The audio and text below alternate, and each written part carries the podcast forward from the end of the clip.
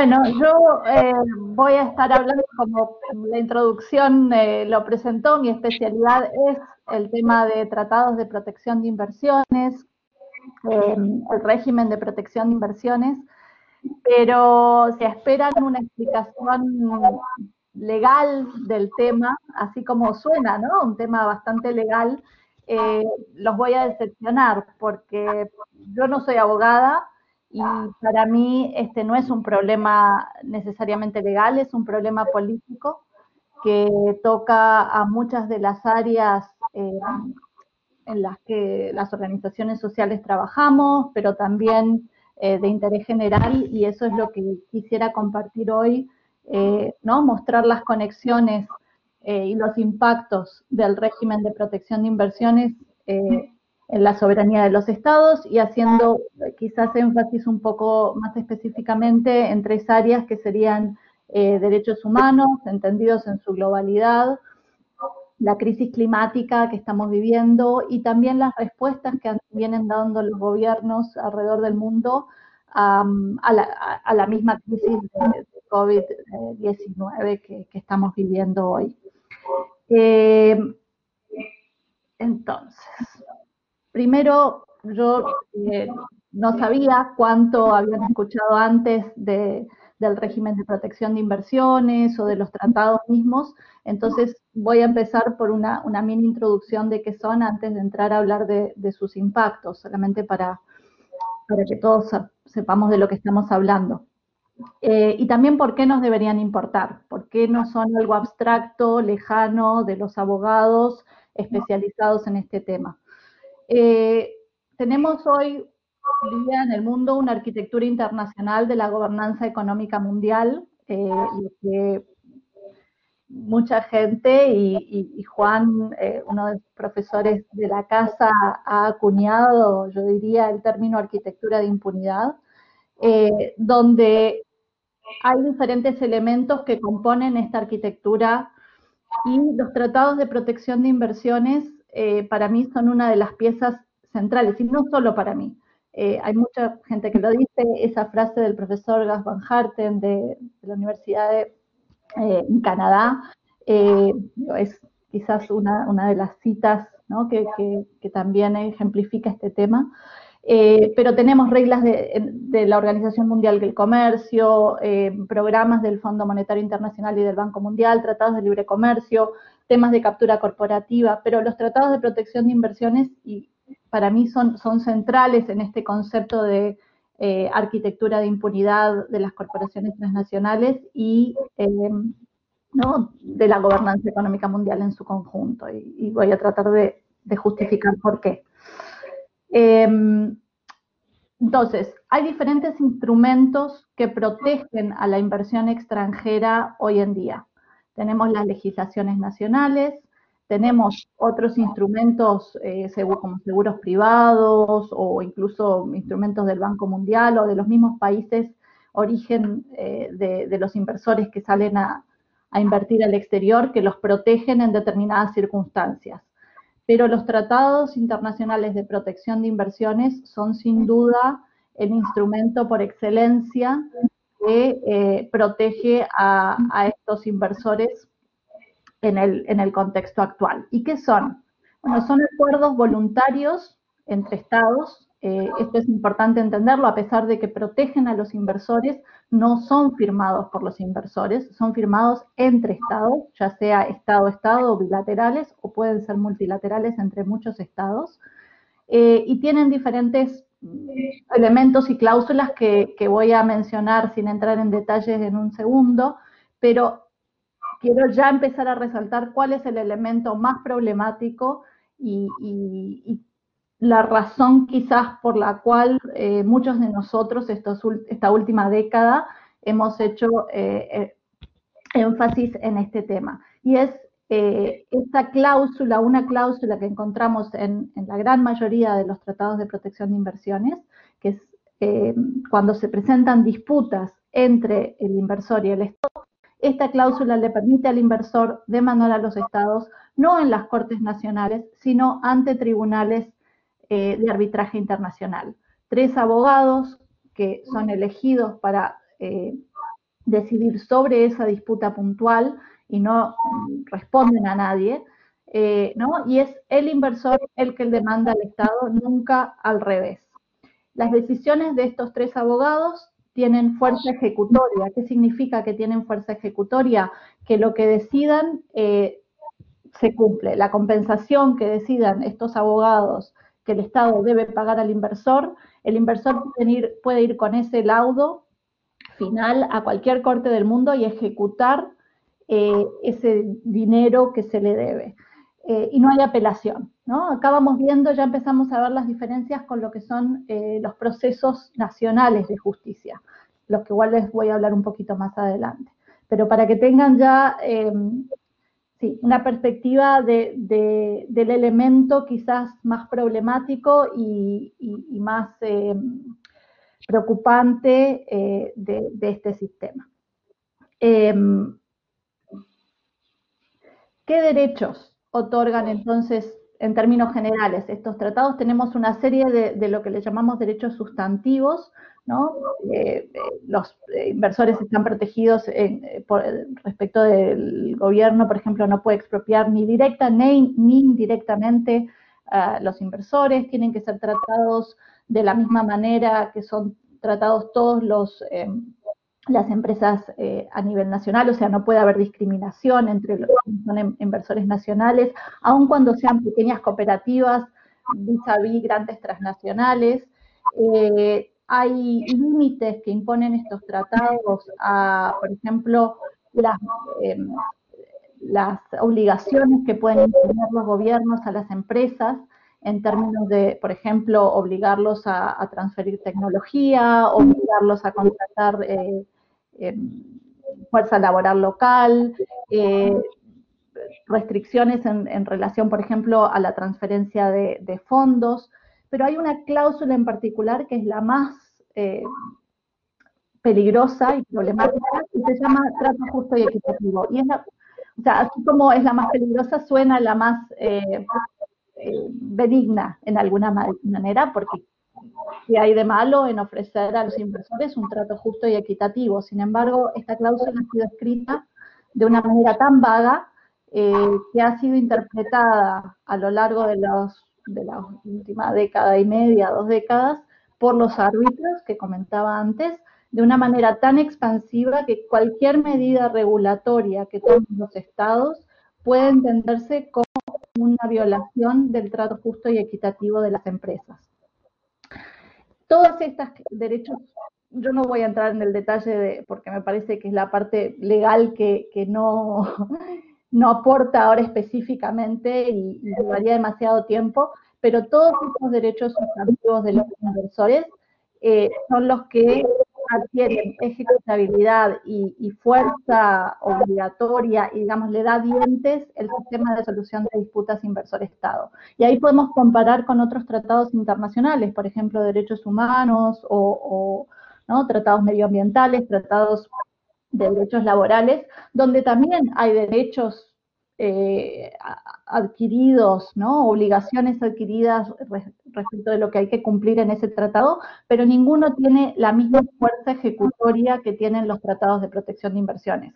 Si hay una violación de derechos humanos, si hay una violación de, eh, de derechos laborales o derechos medioambientales, no hay forma real de hacer cumplir esos derechos en el ámbito internacional no hay, eh, ¿no? ¿no? tienen esos dientes que tienen este tipo de tratados y, y, eso es importante notarlo al comparar eh, y por qué son tan, tan peligrosos.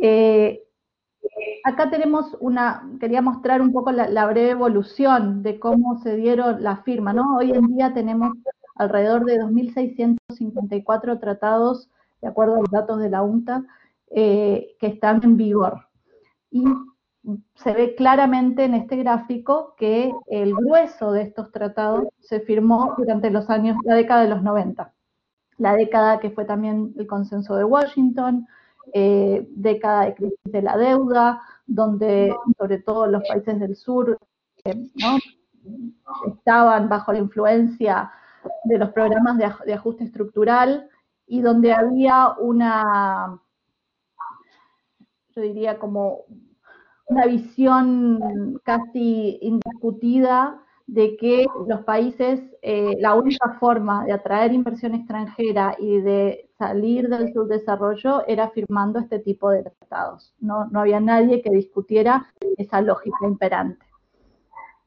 Eh, si hacemos, avanzamos, ¿no? Acá ven que, que, esto es otro cuadro que muestra cuándo se empiezan a dar y el pico de las demandas de inversores contra estados. Entonces yo decía, la década de los 90 fue cuando se firman el grueso de los tratados y a partir del 2001 más o menos, 2002, es cuando empezamos a ver un pico eh, en, el, de incremento de, de, las demandas, un boom de demandas de inversores contra estados, principalmente contra países del sur global y esto igual, eh, aunque sigue siendo la, tendencia generalizada, sí empieza a, cambiar un poco en, la última década, cuando hay algunos casos excepcionales de, países de, del norte global que, que, se ven también muy afectados, y el caso del Estado español aquí es uno de los, de los ejemplos eh, a destacar, de lo cual también vamos a tocar un poquito más adelante el caso concreto. Pero para que tengan una idea, ¿no? Me parece importante ver, o sea, el, momento histórico donde se firman estos tratados y cómo vemos claramente eh, la última década, década, y media, el boom de, de este tipo de demandas y sigue creciendo a pesar que aparecía que acá en 2019 es menor, pero en realidad es porque los datos de la UNTAD estos no, no cubren el total del 2019, eh, pero en realidad el número de demandas no ha, no ha disminuido. Eh, quiero hablar un poquito de, entrar en los problemas centrales de, este régimen ¿no? de, de, disputas sobre inversor-estado, eh, las siglas eh, que estamos de las siglas en, en inglés y SMS, eh, pero uno de los de los principales, digamos, críticas que es la antítesis de lo que podemos considerar el Estado de Derecho todo lo que, lo que tenemos en mente y lo que conocemos respecto de, de las, cómo funcionan nuestras cortes a nivel nacional eh, es exactamente lo opuesto en el sistema de solución de disputas inversor-Estado. Los inversores no tienen obligaciones, tienen solo derechos. Los inversores tienen derechos exclusivos que nadie más en la sociedad goza. Hay un, un, alrededor de los casos, eso ha venido de poco cambiando, hay mayor transparencia hoy que lo que había 10 años atrás, pero no es total eh, y, y, depende, digamos, de la voluntad de, del inversor o del Estado que está haciendo parte de la disputa, el, el que, se, el que haya información disponible. Eh, ninguno de los terceros afectados ¿no? el contenido de la disputa tiene posibilidad de intervenir legalmente en el caso y como decía antes, no hay apelación. Todos estos son elementos que encontramos presentes en eh, las estructuras de, la justicia a nivel nacional.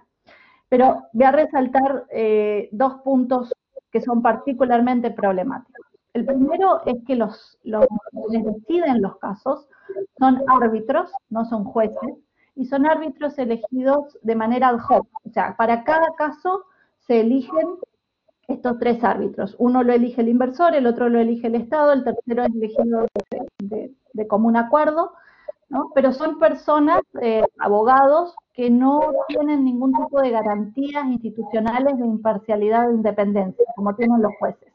¿Por qué? Porque los árbitros no, gozan de seguridad del cargo, como digo, se eligen para cada caso, van cambiando.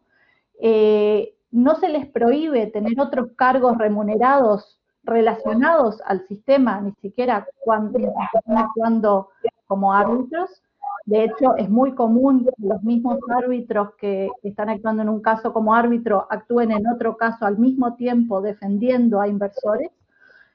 Y, eh, bueno, como decía, no, no tienen eh, ninguna prohibición de ejercer ¿no? estas otras eh, tipos de funciones, lo cual lleva a un montón de conflictos de intereses, pero a su vez es muy difícil removerlos del rol de árbitros más allá de esos conflictos de intereses. Y el otro gran problema es que hay un incentivo monetario que fomenta que los árbitros tengan un sesgo pro-inversor. ¿Por qué? Porque estos son árbitros de alquiler. O sea, se les contrata por para cada caso, se les paga por hora, no, no, no por monto fijo, como tienen los jueces. ¿no? Entonces, ¿quién puede iniciar los casos? Solo los inversores, como decíamos antes. Y por lo tanto, eh, estamos hablando de, de honorarios de un promedio de 3 mil dólares por día. Entonces, hay un incentivo muy grande para fallar a favor de los inversores y por lo tanto seguir siendo elegido para nuevos casos y seguir alimentando el crecimiento de este sistema. Eh, para mí esta frase de, un árbitro inglés, que de hecho es parte del mismo sistema, eh, lo dice todo, ¿no? En, una publicación eh, decía, los árbitros son jueces de alquiler, dependientes de su próxima contratación para sus honorarios. O sea, eso es lo que, sí, califica y, ejemplifica el funcionamiento de los árbitros en este sistema. Eh, a su vez, me gustaría hacer el foco en tres impactos. Ya vimos cómo ha crecido el sistema, la cantidad de casos internacional, pero ¿cómo impacta? ¿Cómo impacta en, lo concreto? O sea, más allá de los números. Eh, yo lo resumiría eh, en, tres grandes impactos. El primero es el daño que hacen los tratados de protección de inversiones a la, soberanía de los gobiernos. Eh, les permiten, como decía, eh, a los inversores extranjeros, ¿no? desafiar cualquier medida gubernamental que esté diseñada para proteger a los ciudadanos o el medio ambiente, que afecte las inversiones del Estado. O sea, en cualquier momento el inversor sienta una medida tomada por el gobierno, ya sea gobierno a nivel federal o gobiernos locales, eh, puede eh, afectar sus ganancias actuales o futuras, más allá de que la medida que haya tomado el gobierno sea para proteger a la población o al medio ambiente, el inversor está habilitado para demandar.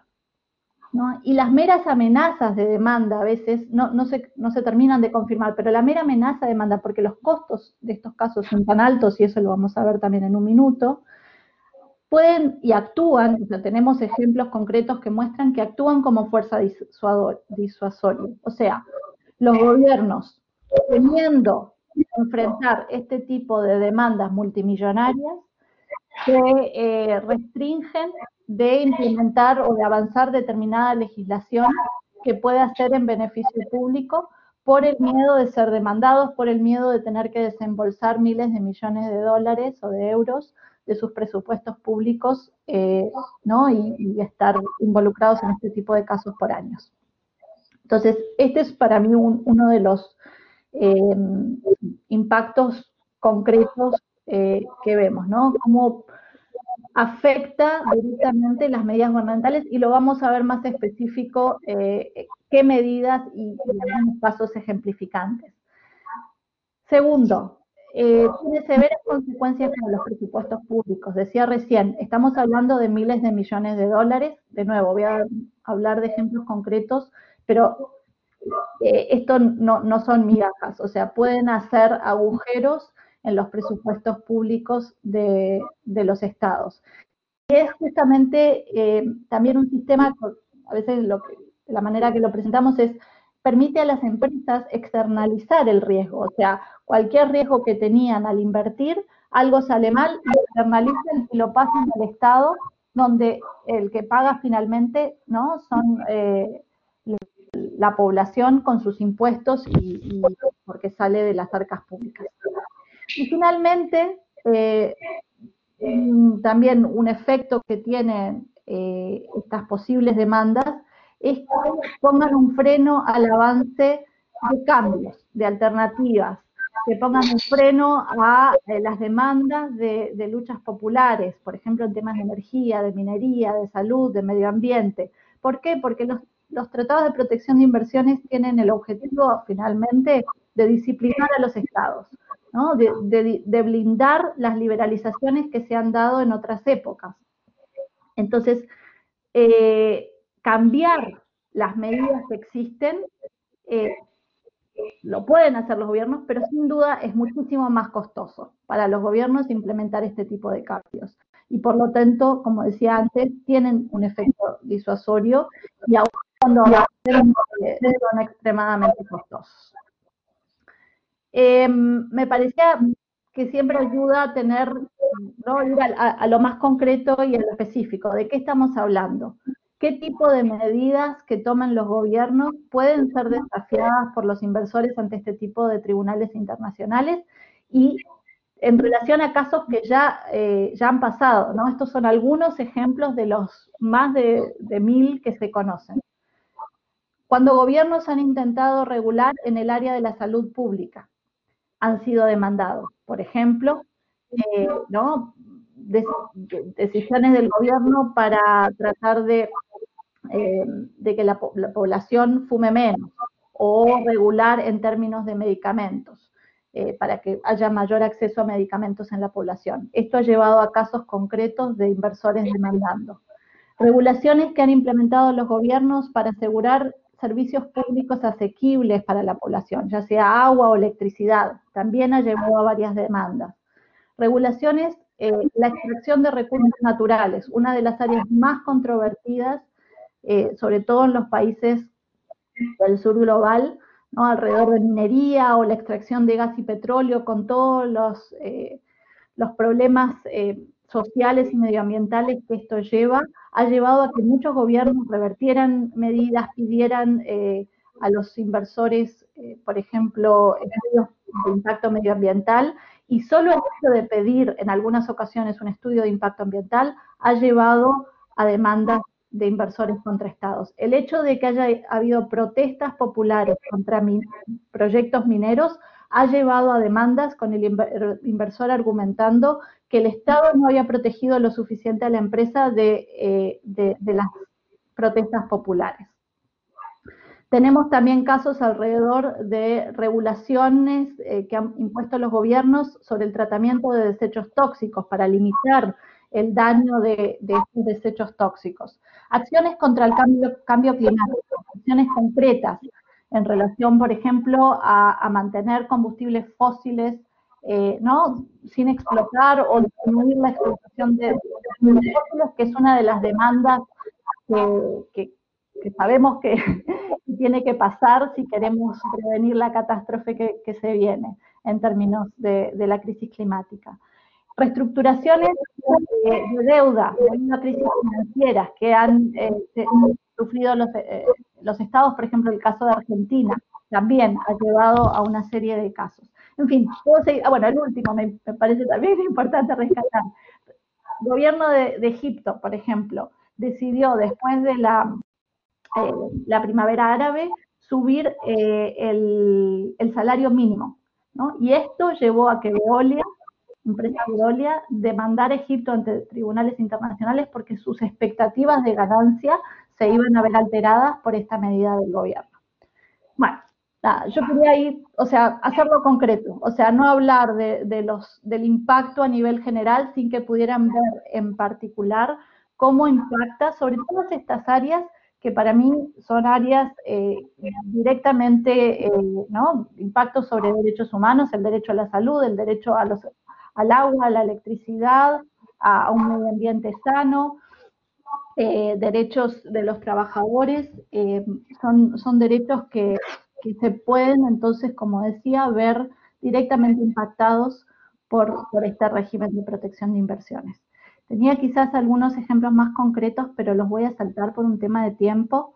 Eh, pero, pero sí, para que siguieran viendo, ¿no? Lo que uno, quizás solo detenerme en el caso de Uruguay, yo soy uruguaya, así que eh, tengo ahí un, un, sesgo, pero es un caso emblemático. El gobierno de Uruguay que decidió incrementar las advertencias sobre impactos de la salud en los paquetes de cigarrillos en el país a recomendación de la Organización Mundial de la Salud. Esto llevó a una demanda por 25 millones de dólares de la empresa Philip Morris contra el gobierno, argumentando que esas medidas eran totalmente desproporcionadas, no tenían nada que ver con la salud pública y por lo tanto eh, habían afectado sus eh, derechos de propiedad intelectual y sus ganancias. El proceso llevó seis años. Al final, el tribunal terminó desestimando las acusaciones de, la empresa, pero después de seis, durante esos seis años, el gobierno no avanzó con medidas más duras que tenía planeadas. Y a su vez, otros gobiernos del mundo que también tenían planeadas medidas similares tampoco avanzaron para ver qué pasaba con este caso. Eso es lo que yo les decía antes, el tema de, ¿no? de, cómo gobiernos a veces, por, miedo a estas demandas, se restringen de, avanzar en determinada legislación. Eh, y así tenemos cientos de, casos. De nuevo, alrededor del tema, eh, cómo este sistema es un obstáculo a la transición energética. Voy a mencionar solo uno, pero el caso de, Alemania, eh, demandado por la empresa sueca Vattenfall, también es bastante ejemplificante. El gobierno de Alemania decide eh, deshacerse de las plantas de energía nuclear después del desastre de Fukushima, entendiendo que además hay que hacer una transición hacia otras formas de energía y esto automáticamente eh, llevó a una demanda de esta empresa por 4.300 millones de, euros. Eh, el caso todavía está, en proceso, así que no, no sabemos la, cómo lo van a resolver los árbitros, pero lo que sí sabemos, y esto en base a las estadísticas globales, es que las empresas de petróleo, gas y carbón han sido uno de los principales usuarios del régimen de protección de inversiones. Y a medida que veamos avances en, en las acciones de los gobiernos para regular a los combustibles fósiles, ya sea ¿no? Eh, siguiendo, como decíamos antes, la, las recomendaciones de los científicos que dicen que hay que cortarlos drásticamente y hacer una transición energética, cuando esto empiece a pasar de manera sistemática, eh, vamos a, ver un incremento aún más del tipo de demandas en relación a, estos temas de parte de las empresas de, petróleo, gas y carbón, eh, que es una de, las cosas que se está previendo que, que pase en el futuro. Em, para completar esta parte sobre los impactos concretos sobre algunas de las áreas, quería traerlo a la actualidad. ¿no? Decíamos, bueno, la, introducción eh, dejó claro el momento difícil que, estamos viviendo a nivel mundial, eh, este momento de pandemia, donde todos los gobiernos eh, tomaron diferentes medidas, pero las medidas que se tomaron fue para atender ya sea la crisis sanitaria como la crisis económica que, se está viviendo en los diferentes países. Muchas de estas medidas, la gran mayoría de estas medidas, los mismos bufetes de abogados especializados en arbitraje de inversiones están em, previendo que desate una ola de demandas contra los estados. ¿Qué tipo de, de medidas que tomaron los gobiernos en este contexto de pandemia son lo que los bufetes ¿no? Eh, avisoran que pueden llevar a demandas? Bueno, por ejemplo, eh, el hecho de que los gobiernos decidieran que no se puede cortar el suministro de agua potable, el hecho de que los gobiernos tomaran control de hospitales privados, como pasó en el Estado español cuando los hospitales públicos se desbordaron. Eh, el hecho de que haya gobiernos que estén eh, tomando medidas para asegurar que los medicamentos y las vacunas y los test estén disponibles para todas las personas. Eh, la suspensión de actividades comerciales para evitar la propagación del virus. Todos este tipo de medidas, hay decenas de, artículos y, webinarios que están organizando los bufetes donde lo ponen en, formato de noticias generales, pero en realidad son eh, específicos para los inversores donde les están explicando qué tipo de medidas pueden desafiar y cómo pueden utilizar el régimen de protección de inversiones para demandar a los estados ante estas medidas. Y esta es una cita que me pareció también eh, que dice mucho, es de, de uno de los eh, bufetes de abogados más reconocidos en el, en el área de protección de inversiones y ellos mismos ¿no? aceptan que los arbitrajes de inversiones suelen seguir a crisis económicas, financieras o de otra índole. O sea, las crisis que para todos nosotros tienen un impacto terrible, en el caso de, los bufetes de abogados y en el caso de, los, de algunos de los inversores, estamos hablando sobre todo de las grandes corporaciones transnacionales, es una oportunidad, es una oportunidad para, hacer dinero, es una oportunidad para recuperar eh, ganancias perdidas. Em, voy a saltar esto. Ah, bueno, el tema de presupuestos públicos sí quería detenerme un poquitito para que tengamos idea de los montos que estamos hablando.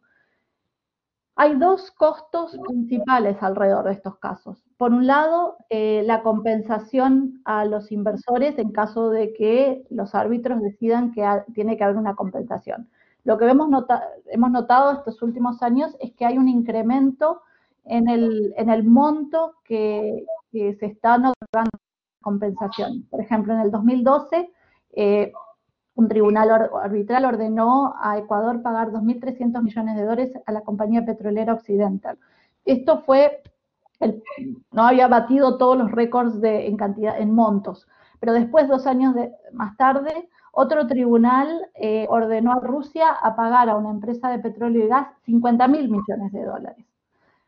El año pasado, otro tribunal ordenó a Pakistán eh, pagar a una compañía minera 5.900 millones de dólares. O sea, estamos hablando de, montos que, hasta cuestan dimensionalizar, ¿no? Y, muchos de, o sea, cómo llegamos en algunos casos a estos montos es porque, como decía antes, los árbitros no solamente toman en cuenta lo que fue la inversión real de la empresa, sino cuáles eran las expectativas futuras de ganancia que esa empresa iba a tener cuando se frustró el proyecto.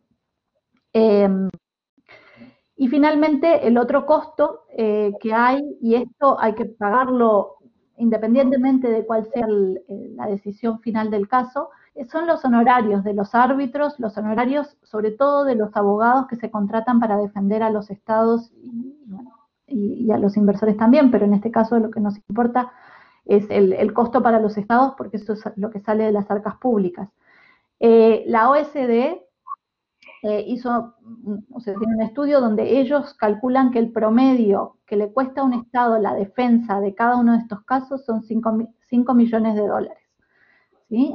pero en algunos casos puede llegar hasta 30 millones o más. O sea, el caso, tenemos un ejemplo en Filipinas, donde la defensa de dos casos de la misma empresa eh, llevó a que el gobierno tuviera que desembolsar 30 millones de dólares solo para defenderse eh, sin hablar de después del resultado final. Y es por esto también que decimos que mm, el Estado siempre pierde, o sea, no tiene forma de ganar, porque lo máximo que puede aspirar es a no tener que compensar al inversor, pero siempre va a perder porque están estos costos de árbitros, de representación legal y, todo el resto de, los costos inmateriales eh, ¿no? que, que también forman parte de, muchos de estos casos y por lo tanto eh, no tienen nada que ganar eh, en ninguna circunstancia. Yo quiero hacer aquí una pausa eh, y quizás, no sé, depende de, lo que digan los, organizadores, pero si se quiere abrir una pequeña ronda de clarificaciones y si no, quisiera saltar a un mini ejercicio para romper un poco también esto de, ¿no? de hablar solamente de corrido todo este tiempo que, me parece que es mucha información para absorber toda junta. Entonces, eh, sí, dependiendo si haya alguna pregunta de clarificación o no, eh, quizás pasar al, ejercicio que, teníamos planeado, que lo puedo explicar, pero a ver, escuchar primero de los organizadores. Sí, mejor pasar al ejercicio y las dudas o cuestiones igual las acumulamos todas hacia el final. Ok, perfecto. Entonces, cuento un poquito. Lo que me parecía interesante ahora era ver cuál era la situación en particular del de, eh, Estado español en relación al régimen de protección de inversiones, porque es un caso muy particular y, bueno, una cosa es entender cómo funciona a nivel global, para sobre todo los países de, Asia, África, América Latina, pero, pero el caso del Estado español es, es muy particular y, me parecía que, era interesante también que lo viéramos. Perdón, vuelvo para atrás. Entonces, em, a ver, hay 70 tratados bilaterales de inversión eh, en vigor firmados por el, por el Estado español. En realidad son más, hay algunos que fueron que no están en vigor o que todavía no fueron ratificados, pero, pero es un número alto. Eh, a nivel mundial, 70 no es de los que tienen más, pero, pero es un número alto. Eh, la segunda pregunta era si les parecía que todos los TBIs de España, del Estado incluían cláusulas de solución de disputas inversor-Estado, esta cláusula 1010 de la que veníamos hablando. La, la, respuesta es no, pero es solo uno de los 70 que lo excluye, el TBI con Marruecos. Entonces, lo que nos, esto nos dice es que en realidad, y, se responde a la misma lógica a nivel internacional, ¿eh? el, el, grueso, el, el 99% diría yo de los tratados de protección de inversiones a nivel mundial incluyen esta cláusula de solución de controversias inversor-Estado. Y finalmente, eh, ¿cuántas veces les parecía que los TBIs eh, habían sido usados por inversores del Estado español? Y la respuesta son 57 casos. Hay 57 demandas de inversores eh, del Estado que están demandando a terceros países. Entonces, acá lo que empezamos a, a ver con esto es que ¿no? el, históricamente eh, el Estado español estuvo, como muchos otros países, eh, a la vanguardia de la firma de este tipo de tratados, promoviéndolos y eh, probablemente teniendo en, consideración a los, los grandes empresas inversores extranjeros con base españoles, que eran los principales beneficiarios del sistema. Pero la cosa se empieza a complicar a medida que vamos avanzando. Entonces, la, próxima pregunta que tenía era si podían nombrar eh, una empresa, bueno, esto también para ver quiénes son los que están usando el sistema, ¿no? del lado del Estado español. Una empresa, ¿qué les parece? Una empresa del Estado español que les parezca, que haya usado eh, los TBIs y, y cuáles serían los países, algunos nombres de países que hayan sido demandados por empresas del Estado español. ¿Se les ocurre algo? ¿Uno? Sara. Sara. Iberdrola. Iberdrola. Ahí eso me suena más. El próxima pregunta, las voy a poner, vamos los tres juntos porque así tenemos las respuestas. Era, eh, ah, entre los países demandados o más demandados por empresas del Estado español, ¿quién les parece? ¿O qué región? Dirían?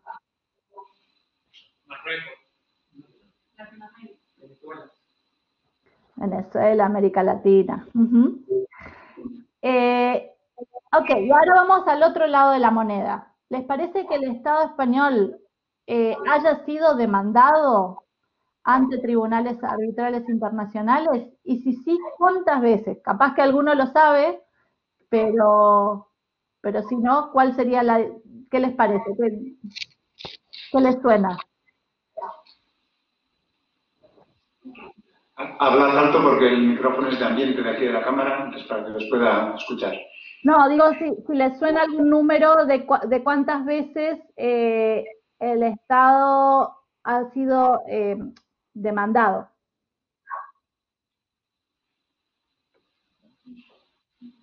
¿No? Ya lo vamos a ver.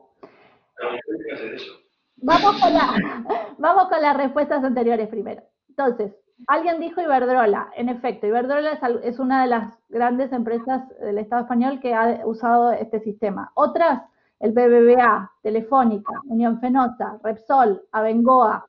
Estos son de los grandes nombres. Hay muchos más, eh, pero como ven, grandes transnacionales eh, españolas sin duda han sido usuarias y beneficiarias de este régimen de protección de inversiones.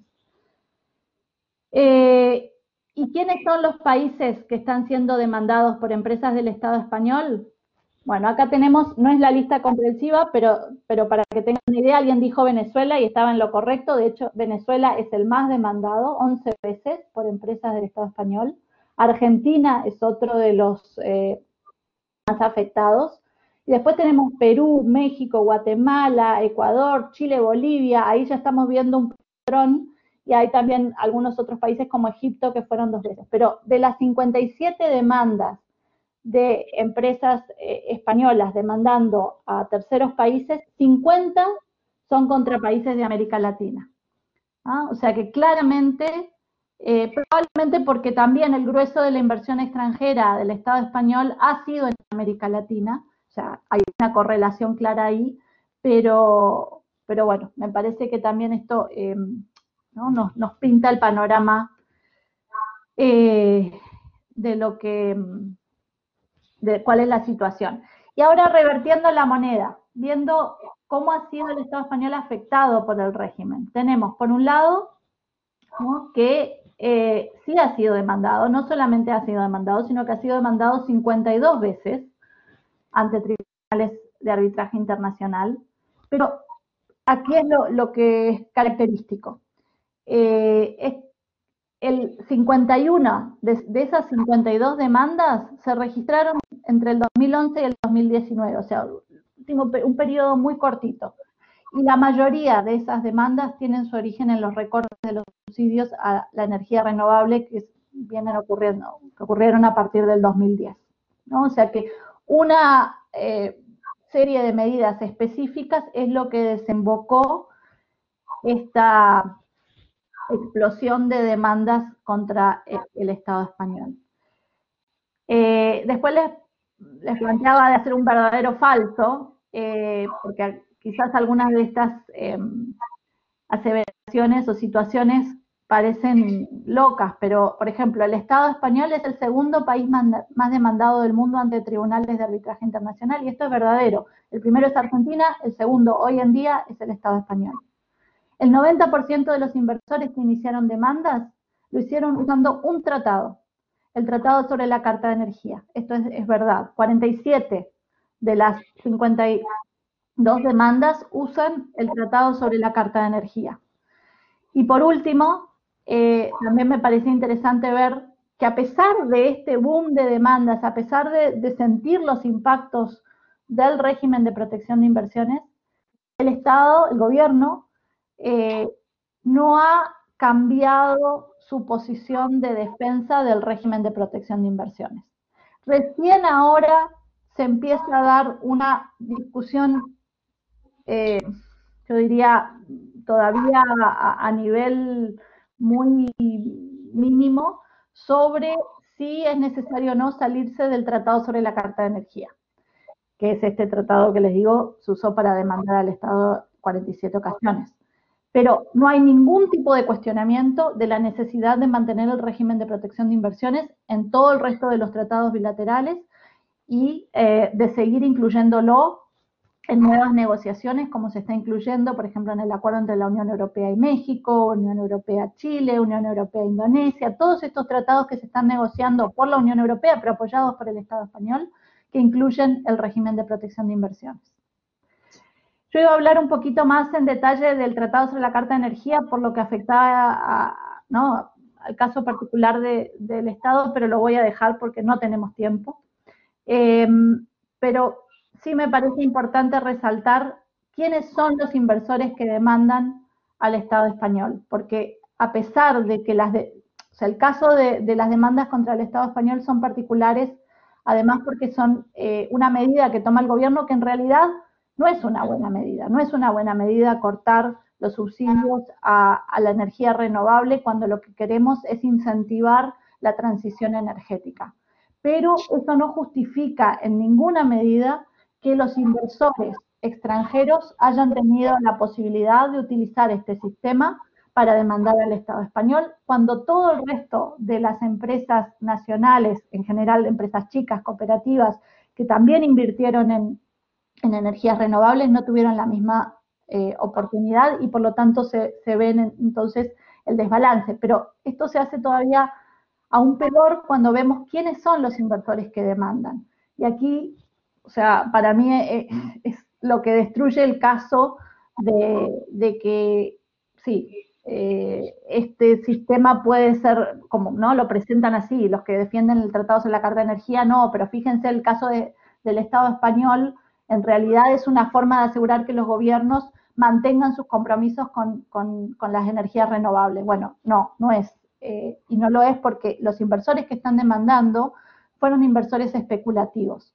En el 50% de los casos de los inversores que demandan, las inversiones se hicieron después del 2008, cuando ya se sabía que iba a haber, eh, se iban a empezar a introducir los recortes, y sin embargo estos españoles, estos, perdón, estos inversores lo que argumentan contra el Estado español es que el gobierno violó sus expectativas legítimas, ¿no? Pero expectativas que no podían tener porque ya deberían haber sabido que se iban a dar estos cortes.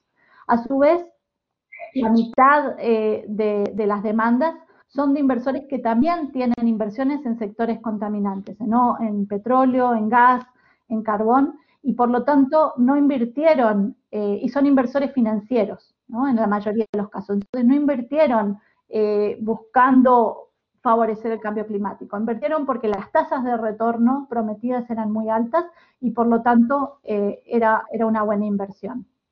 Y finalmente, resaltar que muchas de, los, de las empresas demandantes también son eh, en realidad empresas que le llamamos pantalla o, de buzón. Son empresas que se registran, por ejemplo, en los Países Bajos, en Holanda eh, o en Luxemburgo, eh, que en realidad son empresarios españoles o de otros países, pero hay varios empresarios españoles que registraron estas empresas pantalla por temas fiscales y también para tener acceso a demandar y eh, ¿no? están haciendo uso, que si fueran empresarios eh, nacionales no lo podrían hacer. Y el caso de, estos dos empresarios, Luis Delso y José Gómez, no sé si escucharon de ellos, pero eh, son de los empresarios españoles más ricos del país y ellos tenían estas empresas inscritas en, en Holanda y las usaron para demandar al gobierno, a lo cual después fueron acusados de fraude y juzgados y demás pero simplemente quería ¿no? resaltar, eh, sí, la, perversidad de, en alguna medida del sistema y, cómo eh, permite este tipo de abusos. Eh, estamos casi en tiempo, así que voy a, pasar esto. Y teníamos otro quiz, que era la otra parte de lo que les, les di allí, y, esto lo, o sea, me voy a tomar cinco minutitos más. ¿Está bien, Eduardo, para terminar y concluir esta parte? Sí, sí, adelante. Dale. Entonces, nada, yo, o sea, lo que quería ver, eh, el quiz está bien, y, eh, o sea, si lo llegaron a ver, simplemente eran citas, citas que a veces parecen, eh, ¿no? muy contestatarias contra el régimen y sin embargo son citas que han sido dichas Em, por altos mandatarios de, los países que promocionan este, este mismo régimen. La primera eh, fue una cita de la ex comisionada de comercio Cecilia Malmström en el contexto de las negociaciones del TTIP. La segunda es del representante de comercio de los Estados Unidos bajo el gobierno de Trump, Lighthizer, que efectivamente es su posición y por lo menos cuando hay la, posibilidad de que el régimen afecte a, ¿no? haya demandas contra Estados Unidos, se opone, eh, no así cuando son con, otros países donde las posibilidades de demanda contra Estados Unidos son mínimas. También me parecía importante resaltar la posición eh, del embajador de Sudáfrica, porque es uno de los países eh, que hizo un análisis de, costo-beneficio y donde claramente vieron que los costos eran mucho más altos que los beneficios. Y finalmente la misma eh, ministra de Asuntos Exteriores de Canadá, quien negoció el, acuerdo del CETA, no sé si han escuchado el acuerdo eh, entre la Unión Europea y Canadá, eh, donde se peleó con todo el peso político en ese momento para incluir este capítulo de protección de inversiones y sin embargo cuando se renegocia el NAFTA, se elimina el régimen eh, de ISDS del NAFTA entre Estados Unidos y Canadá y eh, la ministra de Asuntos Exteriores de Canadá admite ¿no? que el ISDS eleva los derechos de las corporaciones sobre los gobiernos y que al eliminarlo han fortalecido el derecho del gobierno a regular en el interés público. Entonces, nos termina dando la razón. Pero no, o sea, con esto lo que quería, lo que quería ir es que hay una crítica profunda que, se está dando contra este sistema. Eh, es una crítica que empezó ya en el 2006, 2007, sobre todo desde eh, los países del sur global, de América Latina, de África, de Asia.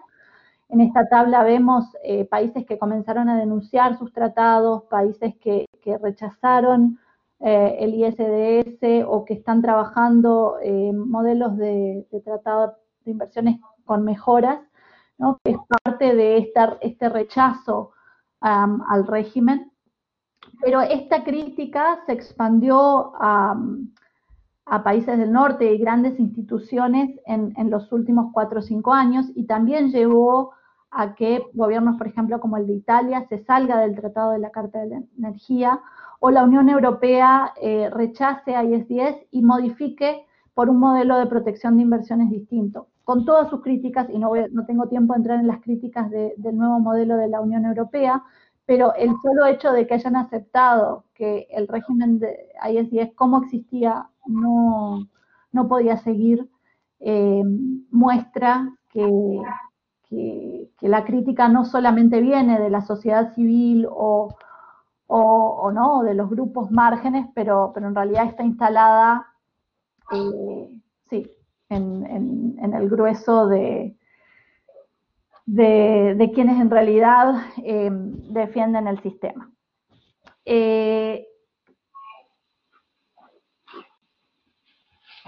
de dónde sale en alguna medida, eh, para mí, o sea, también quería resaltar, ¿no? Que esta, esta crisis de legitimidad del sistema que se da hoy, porque existe, eh, por un lado es porque no, la, promesa de los beneficios se empezó a comprobar que, no se estaba materializando. ¿no? Esta promesa de, que la firma de los tratados iba a ayudar a la atracción de inversión extranjera no se estaba materializando. Y sin embargo, eh, los costos sí. Pero por otro lado, la protesta social eh, de denuncia de este régimen se incrementó en los últimos años y el establishment político tuvo que reaccionar a esto. Eh, esto deja al, sistema de, de, solución de disputas en una encrucijada, donde algunos países están buscando un cambio de paradigma, pero otros eh, y, parte del, cambio de paradigma es denunciar y deshacerse de estos tratados de protección de inversiones, pero otros buscan expandirlo y blindarlo. Y para expandirlo y blindarlo, principalmente esto viene de la mano de em, reformarlo, pero reformas menores que, que no alteran la sustancia. Y esta es la posición de la Unión Europea, de Canadá, de Estados Unidos donde buscan modernizar el sistema para hacerlo más aceptable, pero no cambiar los fundamentos. ¿Cuál es la alternativa? Y con esto cierro. Eh, desde los movimientos sociales, lo que nosotros, o sea, con otros tratados internacionales siempre, ok, la pregunta viene, ¿cuál es la alternativa? La alternativa puede ser mejores tratados, ¿no?